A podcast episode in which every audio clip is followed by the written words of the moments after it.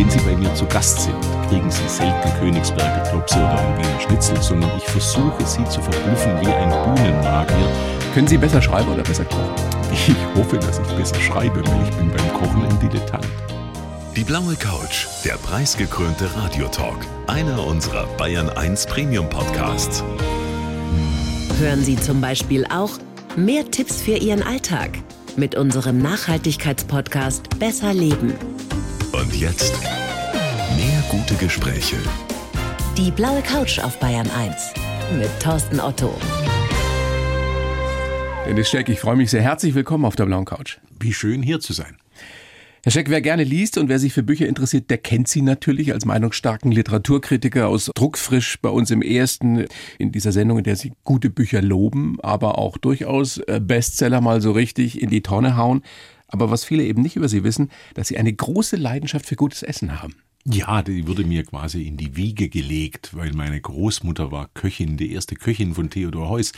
Und da sich meine Mutter und meine Großmutter nie getrennt haben, wuchs ich quasi mit zwei Frauen in unserer Familie auf, zwei starken Frauen. Die beide Aber, gut kochen konnten. Nee, das würde ich jetzt für meine Mutter nicht in Anspruch nehmen. Die konnte gut essen und ging gerne gut essen aber das Reich der Küche war die Domäne meiner Großmutter und man darf sich das heute nicht zu kuschelig vorstellen, weil meine Großmutter hatte ja ihre Ausbildung noch in den 20er Jahren ja.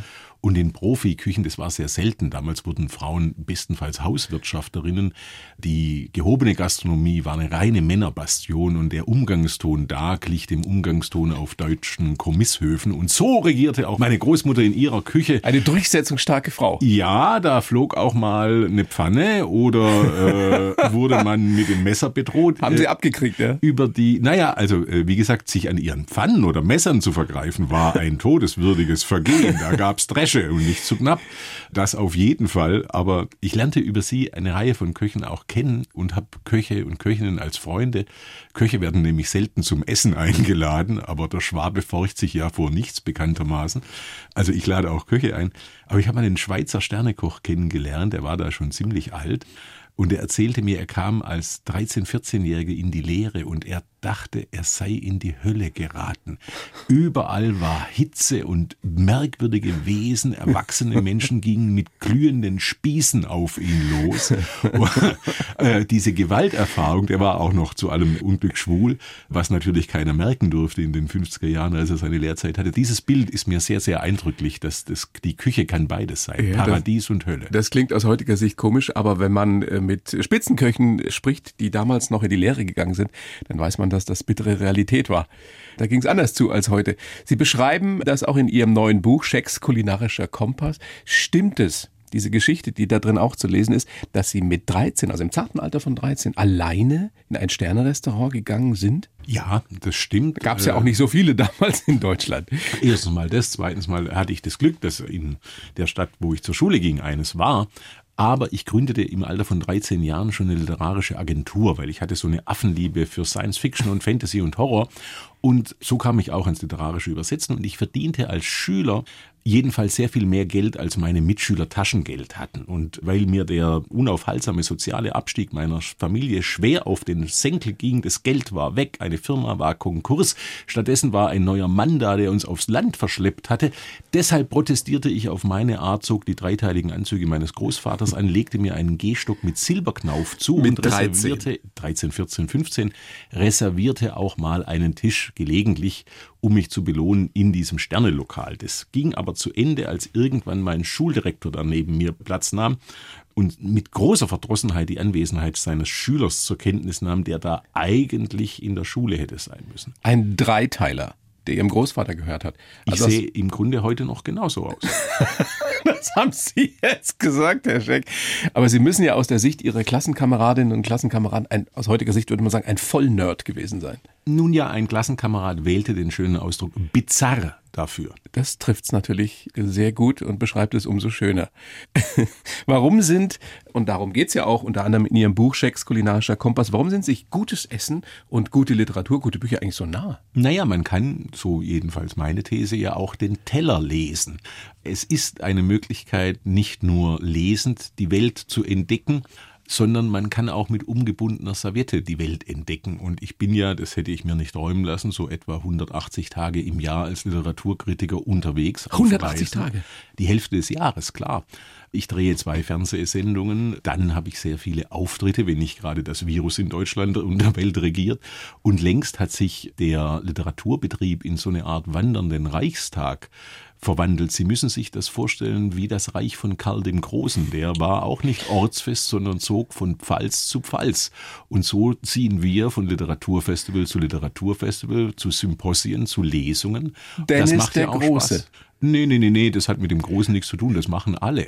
Äh, das sind Verhältnisse längst so wie in der Musikindustrie. Man lebt nur zu einem geringen Teil tatsächlich von den Tantiemen der verkauften Bücher. Der andere Teil sind tatsächlich die Honorare, die man bei Tourneen, Lesungen ja. und so weiter erzielt. Können Sie besser schreiben oder besser kochen? Ähm, ich hoffe, dass ich besser schreibe, weil ich bin beim Kochen ein Dilettant. Aber Sie sind äh, Autodidakt auf jeden Fall. Na, das stimmt ja gar nicht. Sie haben es ja von Ihrer Großmutter auch gelernt. Naja, ich weiß nein, nein, von Menschen. Ich konnte der ein paar Tricks abschaffen, aber meine Großmutter war öfters bei mir zu Gast und die sagte sehr treffend, als sie mal einige Male meine Küche probiert hatte, Dennis, du bist ein Blenderkoch.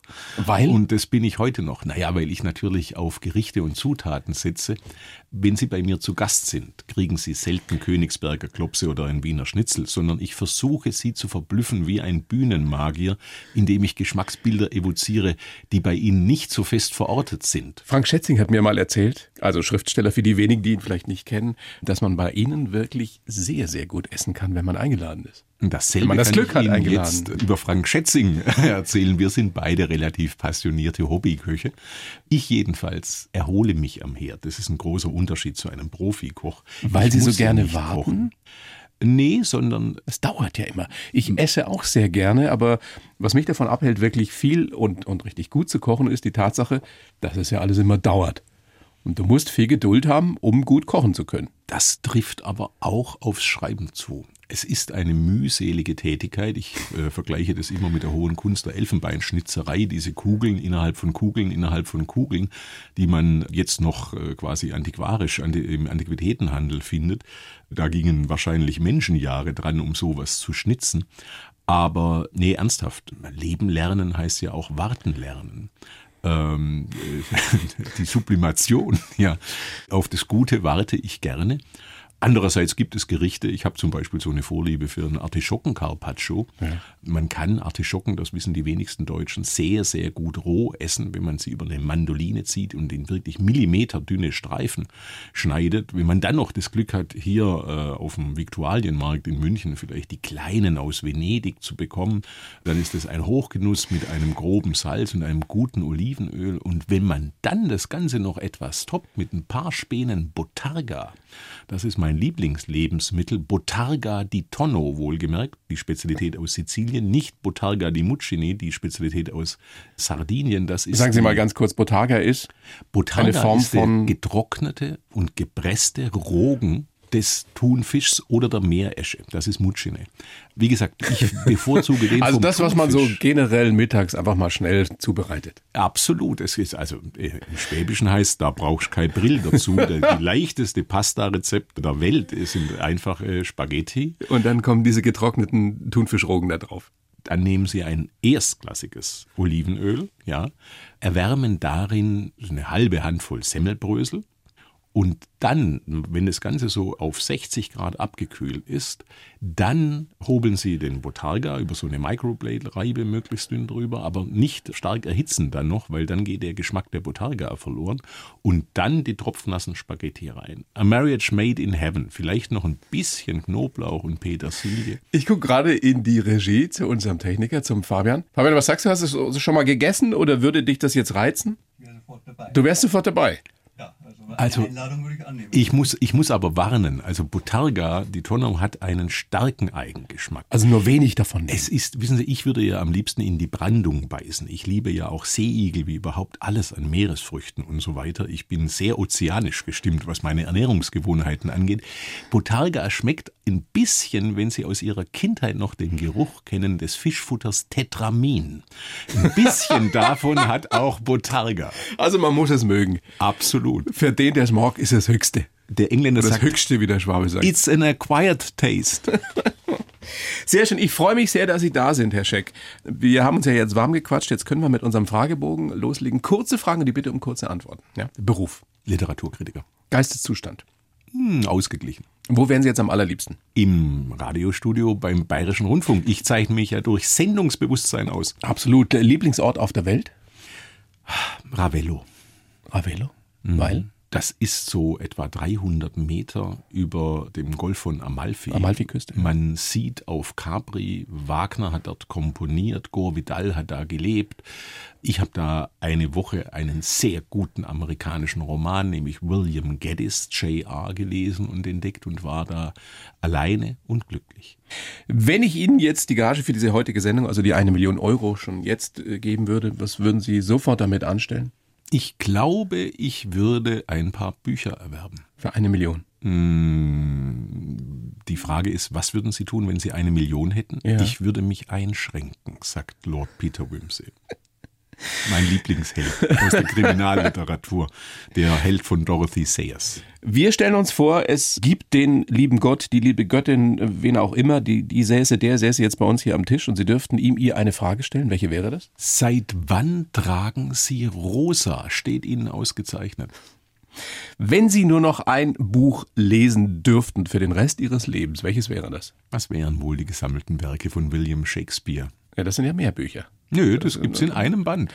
Das gibt's wirklich in einem Band? Ja, klar. Habe ich eine sehr schöne Dünndruckausgabe.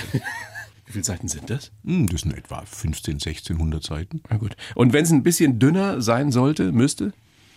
Ach gut, dann müsste ich mich wahrscheinlich schon auf Lyrik kaprizieren. Vielleicht dann doch die gesammelten Gedichte von, und jetzt wird es eigentlich schwer. Ach, ich bin geneigt, ich muss jetzt einfach sagen, Hans Magnus Enzensberger, weil der gerade gestorben, Gestorben ist. Die Lyrik von Hans Magnus Enzensberger war mir ein verlässlicher Lebensbegleiter, wie überhaupt äh, mir diese quecksilbrige Eleganz und Intelligenz von His Majesty Enzensberger ein lebenslangen Vorbild, ein unerreichbares. Ich wollte gerade sagen, aber schon ein bisschen furchterregend auch, oder? Also wenn man sich mit dem, wenn man sich mit dem unterhalten hat, ist einem in jeder Sekunde gewahr geworden, dass es beträchtliche Steigerungen gibt, nicht nur was höhere Formen des menschlichen Daseins, aber durch Alkoholzufuhr kann ich mich, äh, kann ich mir einreden, dass ich ihm fast auf Augenhöhe begegnen kann. Sehr schön. Und letzte Frage in diesem kurzen Fragebogen, Herr Scheck. Wem sind Sie ein Leben lang dankbar? Haben das äh, vielleicht noch nie gesagt? Möchten Sie jetzt an dieser Stelle mal zum Ausdruck bringen? Den literarischen Übersetzern, die mich im Alter von 13 Jahren, als ich an ihren Stammtisch in Stuttgart geriet, adoptiert haben, die hielten mich zunächst für verrückt. Für Die haben gedacht, der kommt aus der Psychiatrie, oder? Entwichen, ganz genau. Ich sagte ihnen, ich sei 13, ich übersetzte für den Playboy und habe eine literarische Agentur. Und erst als sie sich vergewisserten, dass dem wirklich so war, das dauerte einige Zeit, haben sie mich dann ein bisschen ins Herz geschlossen adoptiert. Und ich fand dort meine wahre Heimat, meine Bestimmung, meine Ersatzfamilie, die Menschen, mit denen ich mein Leben verbringen wollte. Und die literarischen Übersetzer sind die unbesungenen Helden des Literaturbetriebes. Aber da saßen Sie mit älteren Herren, also heute man, würde man sagen mit, mit alten weißen Männern. Nein. Mit 13 in ihrem Das waren- Dreiteiler das vom Großvater. Ganz viele Frauen. Die Frauen führten da das Okay. Regiment. Es war Madeleine Brackmann, die damals den Verband deutscher Schriftsteller als Gewerkschaftssekretärin führte. Das war die Jugendbuchautorin und Literaturkritikerin und selber Schriftstellerin Irmela Brender. Das war Mascha Tietze, die wunderbare Russisch-Übersetzerin hier aus München, die Also dann später Frauen, ja. Tolstoi, Anna Karenina übersetzte. Und das war dann ein Mann, der mein Mentor, wenn ich so das sagen darf, wurde Hans Hermann, der übersetzte damals gerade John Irving, das Hotel New Hampshire. Können Sie in einem Satz sagen, Herr Scheck, was Sie da in diesem zarten Alter hingezogen hat? Ja, die Begeisterung für Literatur. Das war Äh, schon damals, ja. wie gesagt, meine Affenliebe zur Science Fiction, die rührt eigentlich so zwischen sechs und zwölf her. Wir finden solche Erzählungen immer komisch.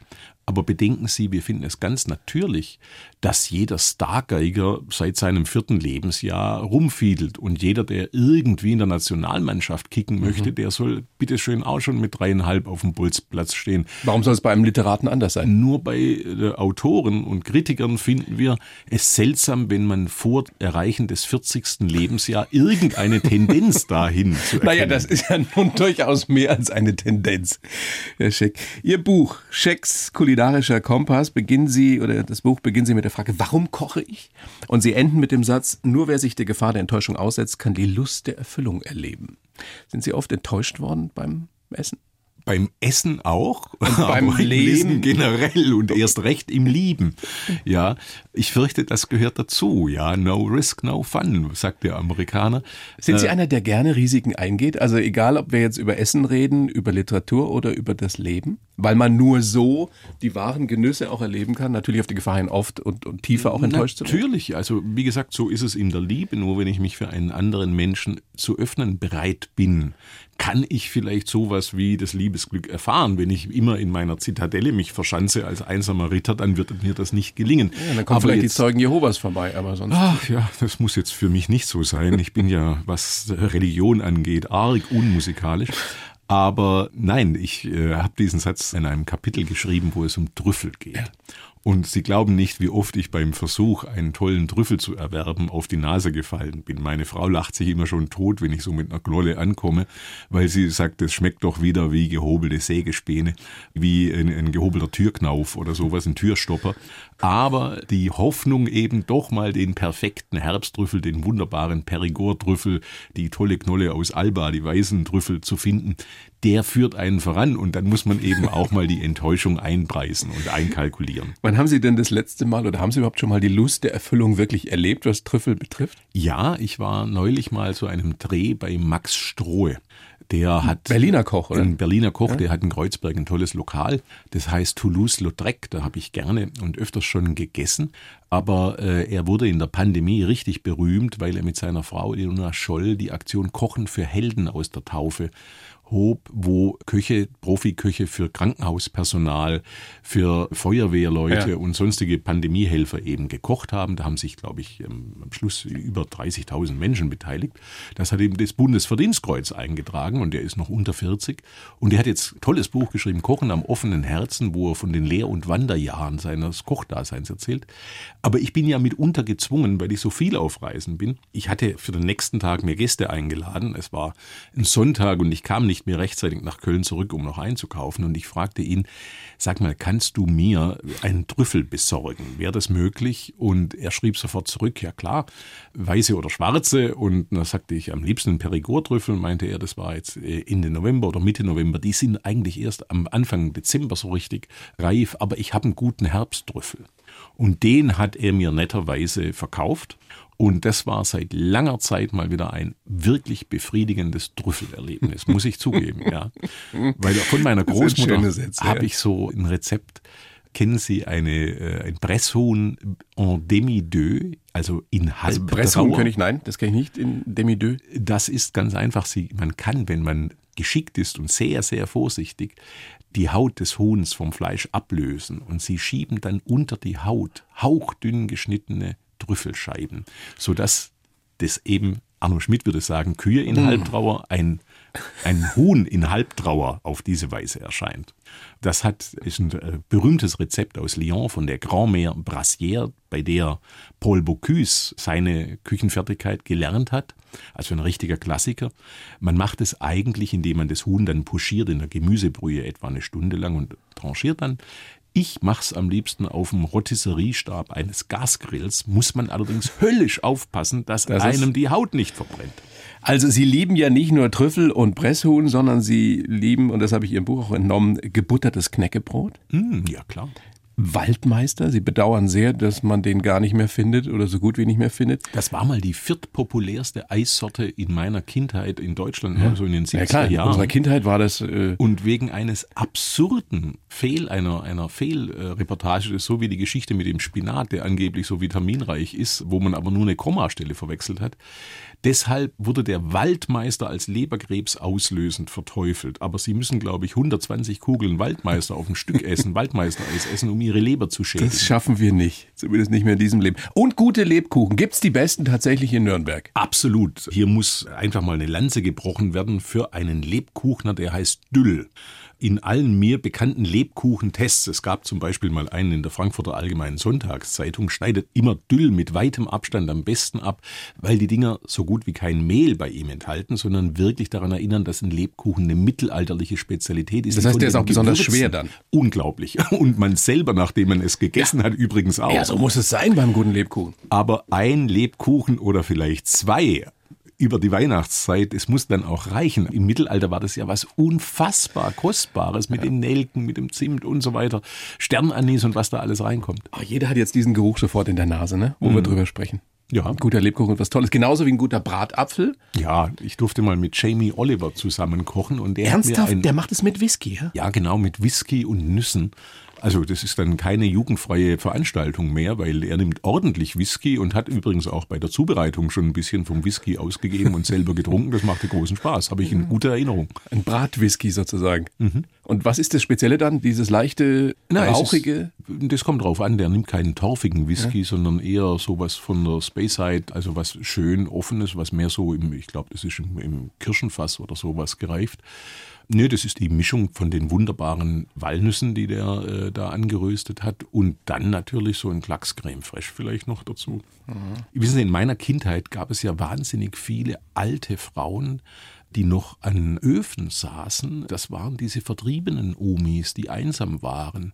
Und zwischen fünf und zehn oder sowas setzte man sich da mit denen an den Ofen und die erzählten tatsächlich noch Märchen. Also so bin ich noch aufgewachsen, einfach um ihre Einsamkeit zu vertreiben. Und, und dazu gab es dann Bratapfel. Und dazu gab es eben Bratäpfel. Ja weil die waren billig in der Zubereitung, aber natürlich nicht Bratäpfel à la Jamie Oliver, sondern die waren eben, da gab es auch keine Ja, die waren aber auch super. Ich kann mich ja auch noch sehr gut erinnern. Ja. Meine Oma war auch eine dieser Vertriebenen, die, mhm. die eben tatsächlich gute Bratäpfel gemacht und vor allem viel gemacht hat und die vor so einem alten Ofen saß. Ja. Kann ich alles nachvollziehen. Ein bisschen schwerer tue ich mich schon mit ihrem äh, Lieblingsfeierabend-Snack, Sardinen aus der Dose.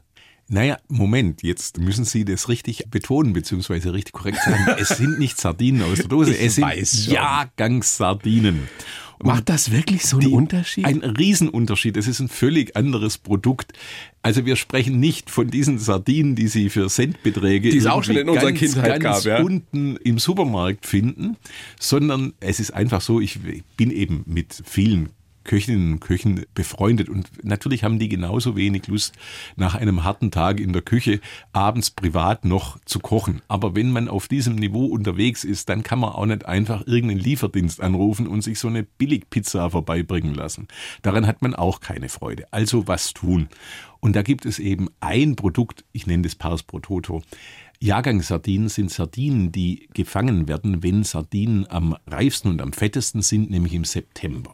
Und die kommen nicht in ein so schreckliches Industrieöl, ja, wie die Billigdosen, sondern eben wieder in das sprichwörtliche erstklassige Olivenöl. Dann gibt es die aber noch in 27 oder 48 Kondimenten, also mit Chili oder mit Gurken oder oder oder. Ich bin Purist, ich mag einfach die Sardine, wie sie ist, in Öl. Aber ich lasse mit Curry. Essen Sie sie aus der Dose? Ja, klar. Es gibt in Berlin eine wunderbare Institution, die Sardinenbar, die ausschließlich Jahrgangssardinen anbietet und dazu eigene Tellerchen gefertigt hat. Aber das haust du dich doch rein. komplett ein, oder? Jedes Mal, wenn ich so eine Dose aufmache, ja. schwappt doch die Hälfte von diesem Öl da raus. Also ich, wie, wie Nein, machen Sie das? Das kann man etwas geschickter machen. Ja, das ist durchaus Vielleicht möglich. sollte ja. ich das mal von Ihnen lernen, ja. Ich weiß nicht, ja. Aber jedenfalls mit einem tollen Stück Brot ja. So eine Dose Jahrgangssardinen, also in der Sardinenbar in Berlin gibt es dann noch einen Salat dazu. Und es gibt sogar welche, die man leicht erwärmt, die sind dann in Butter. Mhm. Und das ist eine große Köstlichkeit. Eine Ein leichter Snack. Naja, nee, nee, das ist durchaus kalorienreich, ja, ja, logischerweise. Also ich finde es aber eine schöne Alternative zu irgendeinem Autobahnraststätten-Mampf, den man eben sonst so bekommt. Hat sich denn die Esskultur bei uns in diesem großartigen Land in den letzten Jahren, Jahrzehnten verändert, verbessert zum Guten oder tut sich da nicht viel trotz all der Kochsendungen und trotz eines Dennis Scheck, der nicht müde wird, über Essen zu reden und zu schreiben? Ach, wir sind ja im Land der Bruttler und der Grittler und der Schmollen und so weiter. Ich muss zugeben, dass mich immer wieder ein Gedanke beseligt und wirklich mit diesem Land aussöhnt. Gehen wir doch mal zurück in die 60er Jahre. Ich musste noch erleben, dass ein Mieter, der im selben Mietshaus wie meine Familie lebte, fristlos gekündigt wurde, weil sich horribile Diktur erwies, dass der Mann schwul war. Das war im Schwaben der 60er, äh, 70er Jahre ein Kündigungsgrund, ja, der mit Schimpf und Schande war der plötzlich ausgezogen. Unfassbar. Und Sie wollen damit sagen, also es hat Moment. sich schon vieles zum Guten verbessert. Was haben wir für ja. unglaubliche Fortschritte erreicht ja. im Umgang miteinander, in der Achtung von Minderheiten, im feministischen Kampf, im Kampf um Gleichberechtigung und so weiter und so weiter. Wenn wir in die Küche schauen, was war das für eine Rennerei, um Koriander, frischen Koriander in den 70er oder 80er Jahren zu kriegen, ja, bis man überhaupt äh, solche Produkte. Ich wusste überhaupt nicht, dass es das gibt. ja, genau, in, in, dass man überhaupt eine vernünftige Zwiebel, eine Tropea-Zwiebel oder sowas hergibt. Ich bin ein ganz großer Freund der, der Geschmacksrichtung bitter. Deshalb liebe ich zum Beispiel den Puntarelle-Salat. Puntarelle, das sind diese wunderbaren Salatköpfe, die man jetzt auf dem Viktualienmarkt findet zum Beispiel, aber auch in den besseren italienischen Supermärkten, wo sie den gesamten Kopf essen können. Aber diese wunderbaren Knollen innen, die so eine Art wie Mini-Fenchel aussehen und die eben bitter schmecken. Und dann wiederum ein Dressing, klassisch italienisch, mit äh, Sardinen und Olivenöl, etwas Salz und einem erstklassigen Essig beziehungsweise Kapern noch dazu, ein paar Mir läuft das Wasser im Mund zusammen, Herr Scheck, aber ich glaube, bei der Mehrheit der Menschen hat sich das noch nicht rumgesprochen. Nein, das ist ja klar. Es gibt ah. immer eine Avantgarde, die solche Lebensmittel, äh, Puntarelle ist ja wahnsinnig billig und aus den äh, Strunkblättern drumherum können Sie am nächsten Tag noch eine wunderbare Pasta machen. Das ist ja jetzt gar kein teures Essen. So eine Dose Jahrgangssardinen, dafür knüpft Ihnen der Feinkosthandel dann doch mal zwischen sieben und zehn Euro ab. Die 10 Euro kostet so eine Dose, ja? Ja, das ist durchaus. Aber das ist ein fairer Preis für ein wirklich erstklassiges Produkt.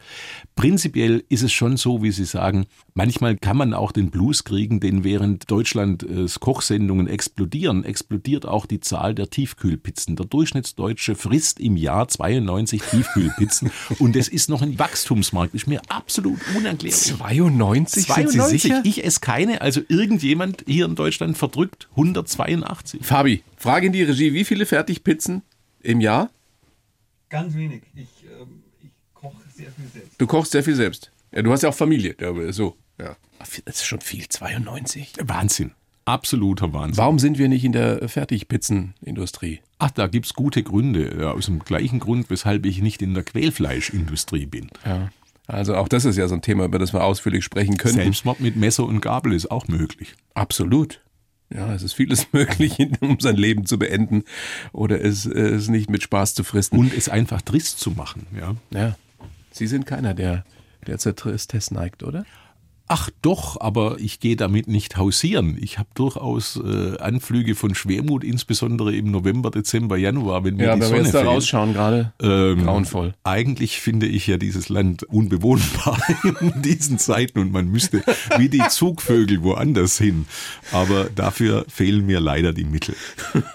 Das kann ja noch werden. Das glaube ich nicht. Naja. Verdienstaussichten für Literaturkritik im 21. Jahrhundert sind eher bescheiden. Aber wir wollen ja nicht jammern. Nein, nein. Die sehen ähnlich aus Aber wie Spenden, diese Spenden sind willkommen. Wenden Sie sich an den Bayerischen Rundfunk. Bedenken Sie mich in Ihrem Testament. Ja, aber dann spenden Sie nicht für Herrn Scheck, sondern für den Fabi in der Regie und für mich. wir, wir könnten doch wenigstens teilen. Teilen, ja? ja. Gut, die eine Million, die Sie kriegen als eben, Gage heute. Eben. Herr Scheck, ich habe für Sie natürlich auch einen Lebenslauf versucht, wie für jeden Gast. Gerne. Den gebe ich Ihnen jetzt. Sie lesen den bitte vor und sagen mir dann danach, ob Sie das so unterschreiben könnten oder auch nicht. Also der Anfang des Satzes stimmt auf jeden Fall schon mal. Ja, sehr gut. Ich heiße Dennis Scheck und lese Texte und Teller. Als Kritiker bin ich nicht gnadenlos, aber immer ehrlich und klar. Bücher sind mein Lebenselixier und ich weiß, dass ein gutes Buch den Blick auf die Welt verändern kann. Mit Literatur ist es wie mit Essen. Wer nur die beliebtesten Gerichte isst, dem entgehen viele Genüsse. Geprägt haben mich die Kochkunst meiner Großmutter, ein Stammtisch von Übersetzern und meine Reisen um die Welt. Mit Science Fiction habe ich mein erstes Geld verdient und bis heute kann ich nicht nicht lesen. Ich bin ein meist gut gelaunter Schnellsprecher, der nur sauer wird, wenn man ihm kein gutes Restaurant empfehlen will. Ach, das geht an der Sache nicht ganz vorbei. Das So? ist schon ganz in Ordnung. Können wir mitarbeiten. Stimmt diese Geschichte tatsächlich, dass der großartige Krimi-Autor Andrea Camilleri Ihnen in Rom eben kein Restaurant empfehlen wollte und Sie richtig stinkig wurden? Aber ja, das war eine herrliche Anekdote. Das war ein Witz, den der bestimmt tausendmal gemacht hat. Jedenfalls Camilleri ist ja nun berühmt für die Lobpreisung der Küche von Porto im Pedocle, der Stadt, aus der er kam, die er dann Vigata nannte und die sich ja umbenannt hat, ihm zu Ehren, also in Doppelnamen Porto im Pedocle Vigata. Jedenfalls fragte ich ihn, nachdem wir ein Fernsehinterview aufzeichneten und das Team schon wieder abbaute, und das Team hielt richtig inne. Man merkte es, wie es an seinen Lippen klebte. Fragte ich ihn, ob er mir denn ein gutes Restaurant in Rom für heute Abend empfehlen könne. Und er wiegte mit dem Kopf hin und her und wie gesagt, er hat diesen Witz schon 200 Ja, Mal gemacht und sagte, wo denken Sie hin? In Rom. In Rom, Herr Scheck, können Sie nicht essen. In Porto Empedocle auf Sizilien könnte ich Ihnen zig Restaurants empfehlen, aber hier in dieser Stadt, ah, bäh, ja, hier kann man überhaupt nirgendwo essen. Der Mann wohnte seit 1948 in Rom und wäre verhungert, wenn er nicht ein vernünftiges Restaurant wüsste, aber er wollte einfach diesen Witz platzieren. Aber hat er Ihnen denn dann eins empfohlen? Nein, nein, Echt nicht? nein, wirklich nicht. Ja, der ruhte sich auf seine Pointe aus. Wie gut, dass ich doch einige gute Restaurants in Rom kenne.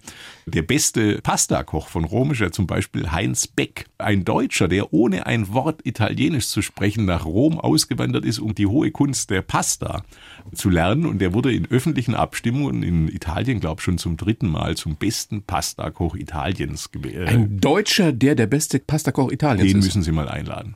Na, wenn der aus Rom mal herkommt, oder ich kann ihn ja, das machen wir, oder? Oder wir besuchen ihn in Rom. Ich durfte ihn schon mal besuchen, Ja. durfte mit ihm, ich durfte ihm zuschauen, Sie, wie er Pasta äh, macht. Das sah aber sind ja offen standen aus, als würde man einen Film im Schnellvorlauf abspielen. Ja, ich konnte der affenartigen Geschwindigkeit Hände kaum folgen. Ja, Ja, ist irre, oder? Wenn man den Jungs zuschaut. Meistens sind ja, ja, und Männer. das ja. nützt man nichts, weil das ist wie wenn Sie Horowitz Klavier spielen sehen. Sie können sich da wenig abgucken. Warum glauben wir beim Essen oder beim Kochen, wir gucken da zwei, drei Kochsendungen und lesen zwei, drei Kochbücher und können es dann genauso wie diese Leute, die das über viele Jahre mit großartigem Talent und noch viel mehr Disziplin gelernt haben. Naja, also das- Kochen denkt jeder, wie beim Fußball, ne? Denkt jeder, er kann mitreden. Also ich kann beim Fußball nicht mitreden, ich möchte auch nicht mitreden. Na, Ich jetzt will man's ja Fußball noch viel weniger. Langweilig, ja. Seit ich mal bei meinem Lieblingsschriftsteller Arno Schmidt gelesen habe, die Erziehungsregel im Adenauer Deutschland, die geheime Erziehungs-, das Programm, das pädagogische Programm laute, deutscher Junge, kicke, kicke, deutsches Mädchen, Familie, Familie. Seit ich das gelesen habe, war mein Verhältnis zum Fußball etwas gestört. Na gut, die Zeiten haben sich natürlich auch ein wenig geändert. seitdem. Das stimmt, aber jedenfalls beim Fußball möchte ich nicht mitreden. Aber es ist, glaube ich, so, dass der Begriff Food Porn durchaus seine Berechtigung hat. Pornografie und Kochsendungen haben etwas gemeinsam. Leider aber ist bei der Pornografie Hardcore Trumpf, während beim Food Porn Softcore Trumpf ist. Also das sind immer so Schnellrezepte etc. Niemand geht den langen Weg einer Dokumentation. Obwohl, ich muss ausnehmen, also ich schaue sehr gerne Kitchen Impossible. Das ist Sehen eine Sie? tolle Sendung. Wollte ich Sie gerade fragen, warum gucken Sie das so gerne? Weil, es diese Spitzenköche da inspiriert. aufs Glatteis geführt werden, weil Nee, nicht da Sachen machen müssen, die sie nicht können? Es gibt Folgen, beweisen, dass sie sie dann doch wo können? man, wo man wirklich, wirklich was lernen kann. Es gibt zum Beispiel ein österreichisches Lokal in Berlin, das hat eine spezielle Pilzmus, die schmeckt exakt wie Gänseleber. Aber ist in einem sehr komplizierten Herstellungsprozess gemacht. Und das musste mal ein Koch nachkochen. Und der kam drauf, der kam tatsächlich drauf, dass das eine Pilzgeschichte sein muss. Worauf er nicht kam, ist, dass er den Rotationsverdampfer einschalten muss. Gut, aber das finde ich immer wieder auch faszinierend. Ich gucke das auch sehr, sehr gerne, wie diese Köche auf diesem Level tatsächlich rausschmecken, wenn sie etwas noch nie gekocht haben, was da drin sein muss und vor allem wie auch der, der, der Zubereitungsprozess sein muss. Die kommen ja da oft super nah dran ans Original, darum geht's ja, das Original nachzukochen und dann einer Jury zu kredenzen, die da zu den Stammgästen zählt. Ja. Ja, es ist ja einfach sehr vergnüglich, aber ich gehe da selten weg, ohne dass ich mir vornehme. Also beim nächsten Mal machst du auch diese Geschichte mit dem Gurkencarpaccio oder so. Also, dann wollen wir doch mal so gucken, wie Sie so geworden sind, wie Sie heute sind, Herr Scheck. Geboren 15.12.64 in Stuttgart. Dann mit neun, Sie haben es schon angerissen, in ein 200-Seelendorf gezogen. Da konnte man nur dem Nichts beim Nichten zuschauen. Furchtbares Kaff. Eine Damnatio Memoria. Memoria ist aber das Mindeste, was man ihm angedeihen lässt. Der Name sei vergessen. Und da ist das Lesen dann als Fluchtmöglichkeit entstanden? In die Welt der Fantasie? Die Ja. Welt der tausend Leben, in die man schlüpfen darf? ohne mehr als einen Tod sterben zu müssen. Das ist wohl wahr. Inzwischen liegen auf dem Friedhof dieses Dorfes meine Familie. Das Haus ist verkauft, dieses Haus, für das man so viel verzichtet hat, auf die Urlaube und so weiter. Nein, das alles entsprang der Laune meines Stiefvaters, der eben Pferde hielt und dann kamen die autofreien Samstage, Anfang der 70er Jahre. Pferde möchten aber auch am Sonntag gerne Wasser und möchten gerne ihr Heu und so weiter. Mit anderen Worten, der beschloss dann daraufhin, das war ja zunächst so, dass man dachte, ab jetzt wird jeder Sonntag autofrei oder es kann sich jederzeit wiederholen, dass er die Familie eben aufs Land zu seinen Stellen schickte. Und das empfand ich als Zumutung. Ich fühlte mich wie eine Figur von Robert Louis Stevenson kidnappt oder von Charles Dickens. Ich wurde entführt. Sie haben das gehasst da, oder? Ja, und ich brauchte, wie der Graf von Monte Cristo, ich brauchte sechseinhalb Jahre, bis ich 15 war, um aus dem Gefängnis zu flüchten, das meine Eltern mir errichtet hatten. Den Weg dahin haben wir schon ein bisschen beschrieben. Also es ging über Literatur, über das Lesen, über die Science Fiction. Dass Literatur einen frei macht, das kann ich mit meiner Biografie verbürgen. Wie gesagt, Literatur hat tatsächlich etwas Emanzipatives. Hat sie es gerettet? unbedingt auch was Eskapistisches. Mein Lieblingsautor oder zu meinen Lieblingsautoren zählt ja auch J.R.R. Tolkien, der mal den schönen Satz sagte, die einzigen, die etwas gegen Eskapismus haben, sind die Gefängniswärter. Und von diesen Gefängniswärter, lieber Herr Otto, wimmelt es auch in Deutschland des Jahres 2022. Nur nennen die sich natürlich anders. Die nennen sich Deutschlehrer oder Germanistikprofessorinnen oder horrible Diktu Literaturkritiker. Ja. Also das haben Sie dann auch wirklich hingekriegt. Sie haben es geschafft, da rauszukommen. Die Medienkarriere, ich überspringe mal so ein bisschen was, die ging ja erst viel, viel später los. Sie haben Abi gemacht, Sie waren dann, haben Zivi gemacht, Rettungssanitäter. Haben nicht freiwillig, äh, der deutsche Staat hat mich dazu gezwungen, aber de facto. Und Sie haben die Zeit ja auch genutzt. Sie Ich habe äh, ja sehr viel übersetzt. Bis ich Mitte 20 war, hatte ich dann etwa 30 Bücher aus dem amerikanischen und äh, britischen und aus dem australischen Englisch ins Deutsche übersetzt, unzählige Artikel und das hat mich sehr geprägt. Da waren auch einige Bestseller dabei von Generationsgenossen der US-amerikanischen Literatur. Ich war der Übersetzer von Michael Chabon zum Beispiel, der einen großen Erfolg hatte mit Die Geheimnisse von Pittsburgh, später dann mit Wonder Boys und so weiter. Aber ich merkte, dass diese Übersetzerei, das ist ja eigentlich eine wahnsinnig einsame Tätigkeit. Und auch nicht so gut bezahlt. Ne? Äh, Das auch nicht, aber ich lebte gegen meine Natur. Ich wollte in die Welt hinausfahren. Ich wollte nicht wie ein mittelalterlicher Mönch, wie Hieronym- Hieronymus im Gehäus in meiner Wohnung sitzen und leise vor mich hinkritzeln. Ich wollte mit Menschen sprechen. Ich wollte die Welt sehen. Und deshalb habe ich dann irgendwann den Übersetzerkiel weggeworfen und gesagt, es muss wie die Bremer Stadtmusikanten, was Besseres als den Tod finde ich überall. Warum dann Literaturkritiker und warum nicht selber Schriftsteller? Och, das hat sich so ergeben. Also der Wunsch selber zu schreiben, der stand natürlich am Anfang und ich habe auch selber geschrieben. Wir können ja nun auch schreiben. Das, ja, also ich schreibe ja auch, aber ich schreibe eben Sachbücher. Besser als viele, die Sie kritisieren dürfen. Nein, nein, müssen. das wäre Anmaßung. Also das ist ein anderes Feld. Ich bin sehr gerne unterwegs in der Form des Essays und des Sachbuches. Ich lektoriere, ich habe ja auch zwei Buchreihen herausgegeben und das macht einen auch ehrlich, dass man eben dann beim, als Lektor sozusagen sich ehrlich machen muss und sagen, wie könnte denn der Satz, der Absatz, die Seite besser aussehen. Nee, die Vielfalt ist es. Ähm, Die Literaturkritik hat mich dann sehr fasziniert. Ich habe dann sehr früh fürs Radio angefangen zu arbeiten Im Deutschlandfunk, ne? war Redakteur im Deutschlandfunk, dann später, und das hat mir natürlich die Möglichkeit gegeben, in einem Medium zu arbeiten als Kritiker, was damals sehr hochkarätig äh, besetzt war und einem vielfache Begegnungen ermöglichte. Trifft's das, wie ich es reingeschrieben habe in den Lebenslauf, äh, niemals gnadenlos? Immer ehrlich und klar? Ach Gott. Wissen Sie, äh, Ja, wenn Ihnen schon jemand Ausnahmen, sagt, oder? er sei immer ehrlich, dann sitzen Sie mit Sicherheit einem Lügner gegenüber. Aber zumindest stets bemüht, ehrlich zu sein. zumindest Klarheit zu schaffen. Das stimmt.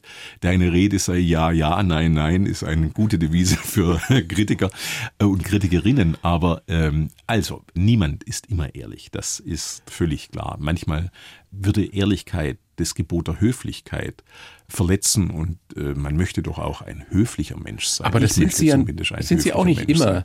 Also ich erinnere an Sebastian Fitzek, den ja nun viele gerne mögen, lesen. Und Sie, Fitzek, haben, Fitzek, Sie haben mal über ihn Fitzek, gesagt, den er wäre Namen habe ich schon mal gehört. die Nulllinie der Literatur.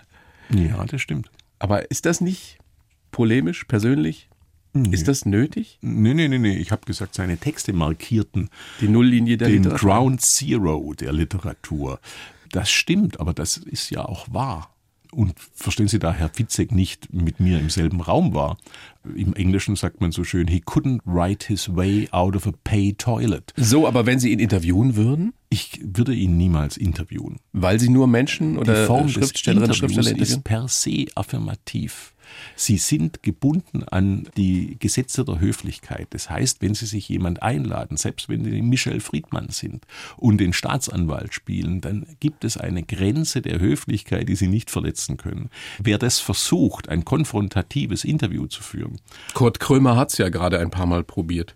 ist nicht in der Form des Interviews möglich. Ich sage immer gerne, Sie müssen sich vorstellen, das ist wie wenn ich in einen Stadtpark gehe, einen Herrn oder eine Dame oder eine non-binäre Person anspreche, die einen Kinderwagen vor sich herschiebt, mich über diesen Kinderwagen beuge, dann den Blickkontakt zum Schiebenden suche und sage, das Kind ist aber hässlich. Das ist schwer, daraufhin ein angenehmes Gespräch zu führen. Herr Scheck, es, mit Sicherheit gibt es Menschen, die genauso agieren. Ich wollte ja genau darauf hinaus, dass wir in dieser unserer Gesellschaft ja wieder weniger konfrontativ miteinander sprechen sollten, sondern wieder mehr aufeinander zugehen. Naja, man muss eben wissen, wenn man Interviews macht, dass eine Einladung zu einem Interview per se schon in sich eine Affirmation des Geleisteten darstellt. Das heißt, wenn ich einen Film nicht leiden kann, dann kann ich mir auch nicht den Hauptdarsteller einladen für ein Interview, wenn ich ein Buch schlecht finde.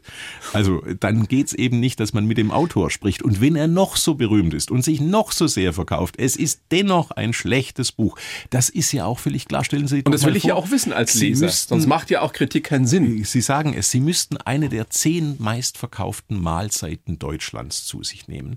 Da zieht sich, wenn wir diese Formulierung schon gebrauchen, uns instinktiv die Magenschleimhaut zusammen, weil wir ahnen, das wird ein völlig unverdaulicher Autobahnraststättenmampf sein. Aber wenn das nun mal jemand mag, wenn jemand eben das Schnitzel von der Autobahn Aber genauso Pommes verhält mag, es sich bei der Literatur mit den zehn meistverkauften Büchern Deutschlands. Die Wahrscheinlichkeit, dass da etwas dabei ist, was halbwegs taugt, ist ziemlich gering. Aber trotzdem sind Sie ja keiner, der diese klassisch deutsche Trennung zwischen U und E stets vollzieht. Nein, nein, Das ist ja nach wie vor in diesem Land so, dass es gibt entweder was, was richtig Gutes, das ist aber dann ernsthaft, oder es gibt etwas, was zur Unterhaltung geeignet ist. Das ist dann Nein, aber nicht das ernst ist, zu das nehmen. ist völliger Quatsch. Das ist eine Geschichte, die im aufkam im 19. Jahrhundert. Goethe hätte sich darüber scheps gelacht.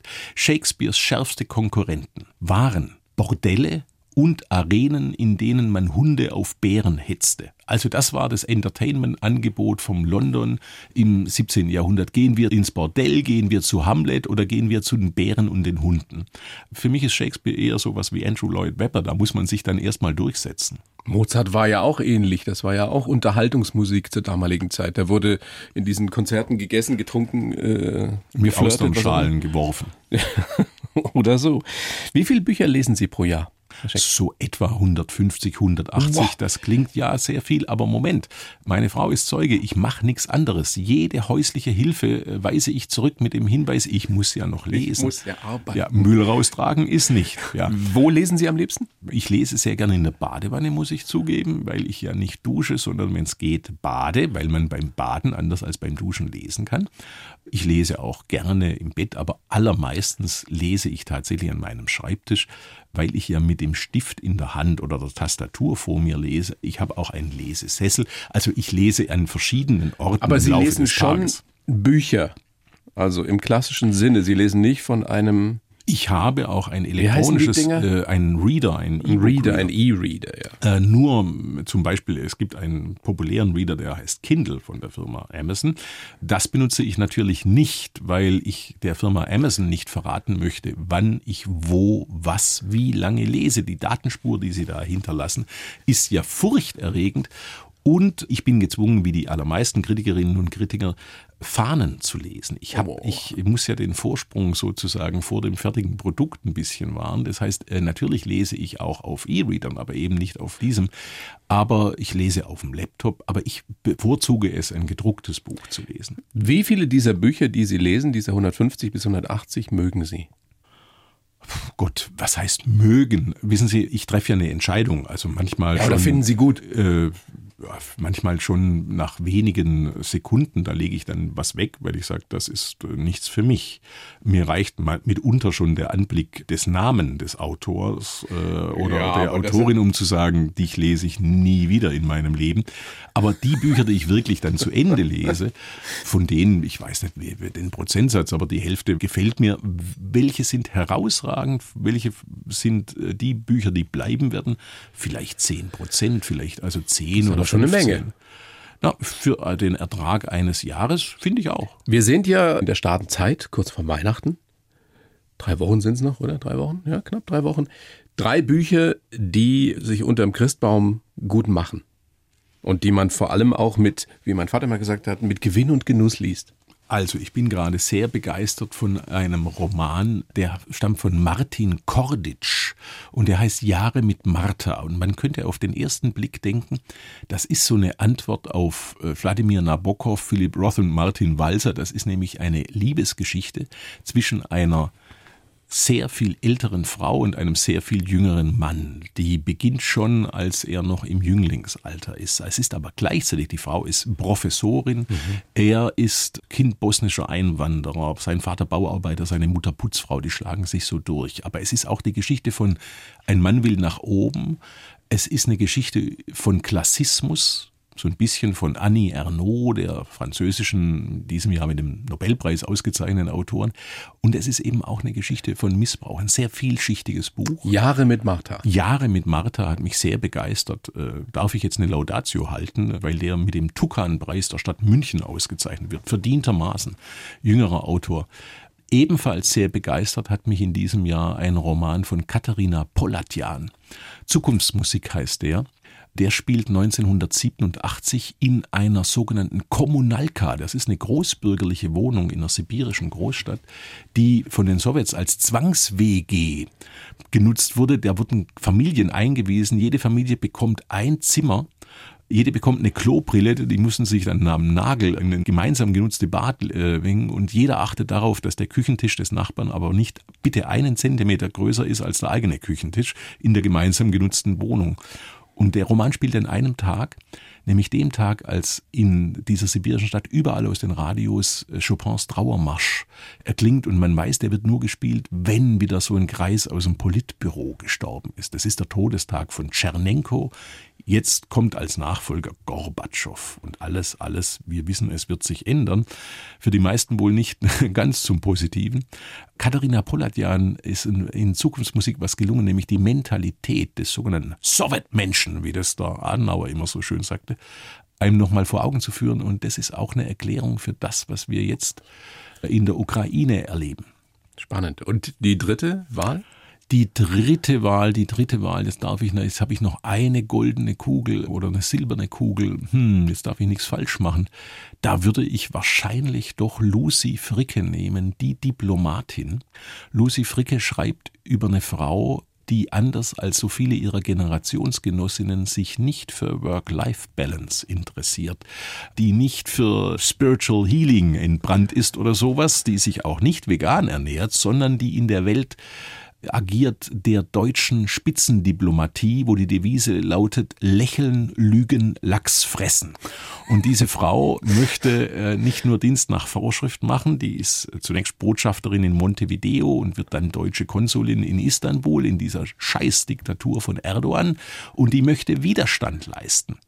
Und der gelingt es auch. Und wie das geht, aus der Passivität ins politische Handeln zu kommen, das erzählt Lucy Fricke sehr, sehr gut recherchiert in ihrem Roman Die Diplomatin. Vielen Dank für diese Tipps. Gerne. Dennis Scheck, vielen Dank für das Gespräch. Es war mir ein Vergnügen. Sag gerne nochmal Ihr aktuelles Buch Schecks kulinarischer Kompass, Köstliches und Kurioses aus meiner Küche und aller Welt. Vielen herzlichen Dank und äh, schon mal eine schöne Vorweihnachtszeit. Dank Ihnen. Die Bayern 1 Premium Podcasts. Zu jeder Zeit, an jedem Ort. In der ARD Audiothek und auf bayern1.de. Bayern 1 gehört ins Leben.